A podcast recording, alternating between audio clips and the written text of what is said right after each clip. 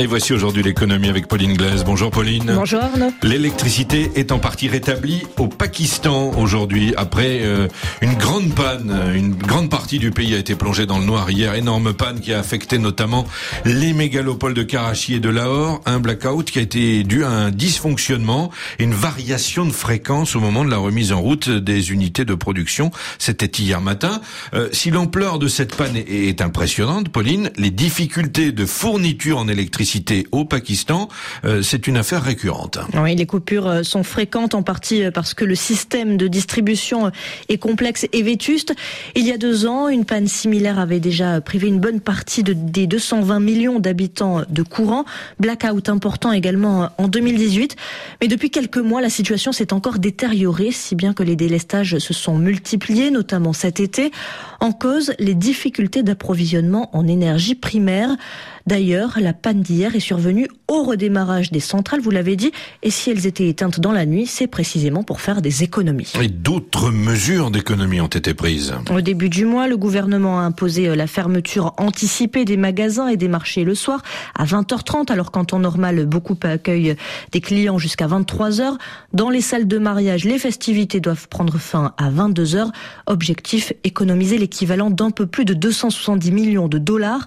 Les services gouvernementaux sont eux sommés de réduire leur consommation de 30% et cet été, les autorités comptent bien faire la chasse aux ventilateurs énergivores. Alors Pauline, d'où viennent euh, ces pénuries? Plusieurs facteurs euh, se sont agrégés. Le Pakistan fait les frais indirectement de la guerre en Ukraine. Le gaz naturel liquéfié correspond à plus de 20% des capacités euh, de production installées en électricité. Or, pour diversifier leurs approvisionnements face aux chutes d'importation du gaz russe livré par pipeline, les Européens ont jeté leur dévolu sur le GNL importé par bateau cela fait flamber les prix. Et si la facture est lourde pour l'Europe, le Pakistan n'a lui tout simplement pas pu euh, rivaliser par moment. Oui, d'autant que le pays est confronté à une autre crise, une crise d'échange. En début d'année, les réserves de devises de la Banque d'État sont tombées en dessous des 6 milliards de dollars.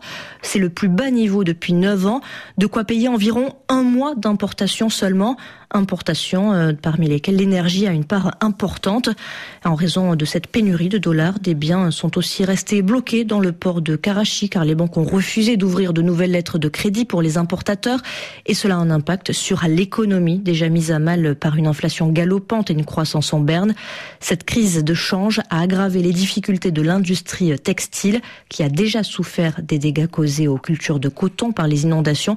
Les fabricants doivent composer avec les pénuries d'énergie en plus. Or, le textile représente 60% des exportations du Pakistan. Euh, Pauline, quelles sont les pistes euh, développées par le Pakistan pour tenter de sortir de ces difficultés? Islamabad a conclu un accord avec Moscou pour importer du pétrole et du gaz russe à partir de mars. Les deux pays assurent s'être entendus sur des conditions qui garantissent un bénéfice économique mutuel. Par ailleurs, la semaine dernière, les Émirats arabes unis ont prolongé un prêt de 2 milliards de dollars et accordé un milliard supplémentaire pour aider le Pakistan à éviter le défaut de paiement immédiat. Islamabad place surtout ses espoirs dans un accord avec le FMI, mais le versement d'une tranche d'aide est en attente depuis septembre. Le Fonds monétaire international réclame la fin des subventions sur les produits pétroliers et l'électricité. Le Premier ministre a exhorté l'institution de Washington à lui laisser un peu de répit face à la situation cauchemardesque que traverse le Pakistan. Merci à vous, Pauline Glaise, pour aujourd'hui l'économie sur RFI.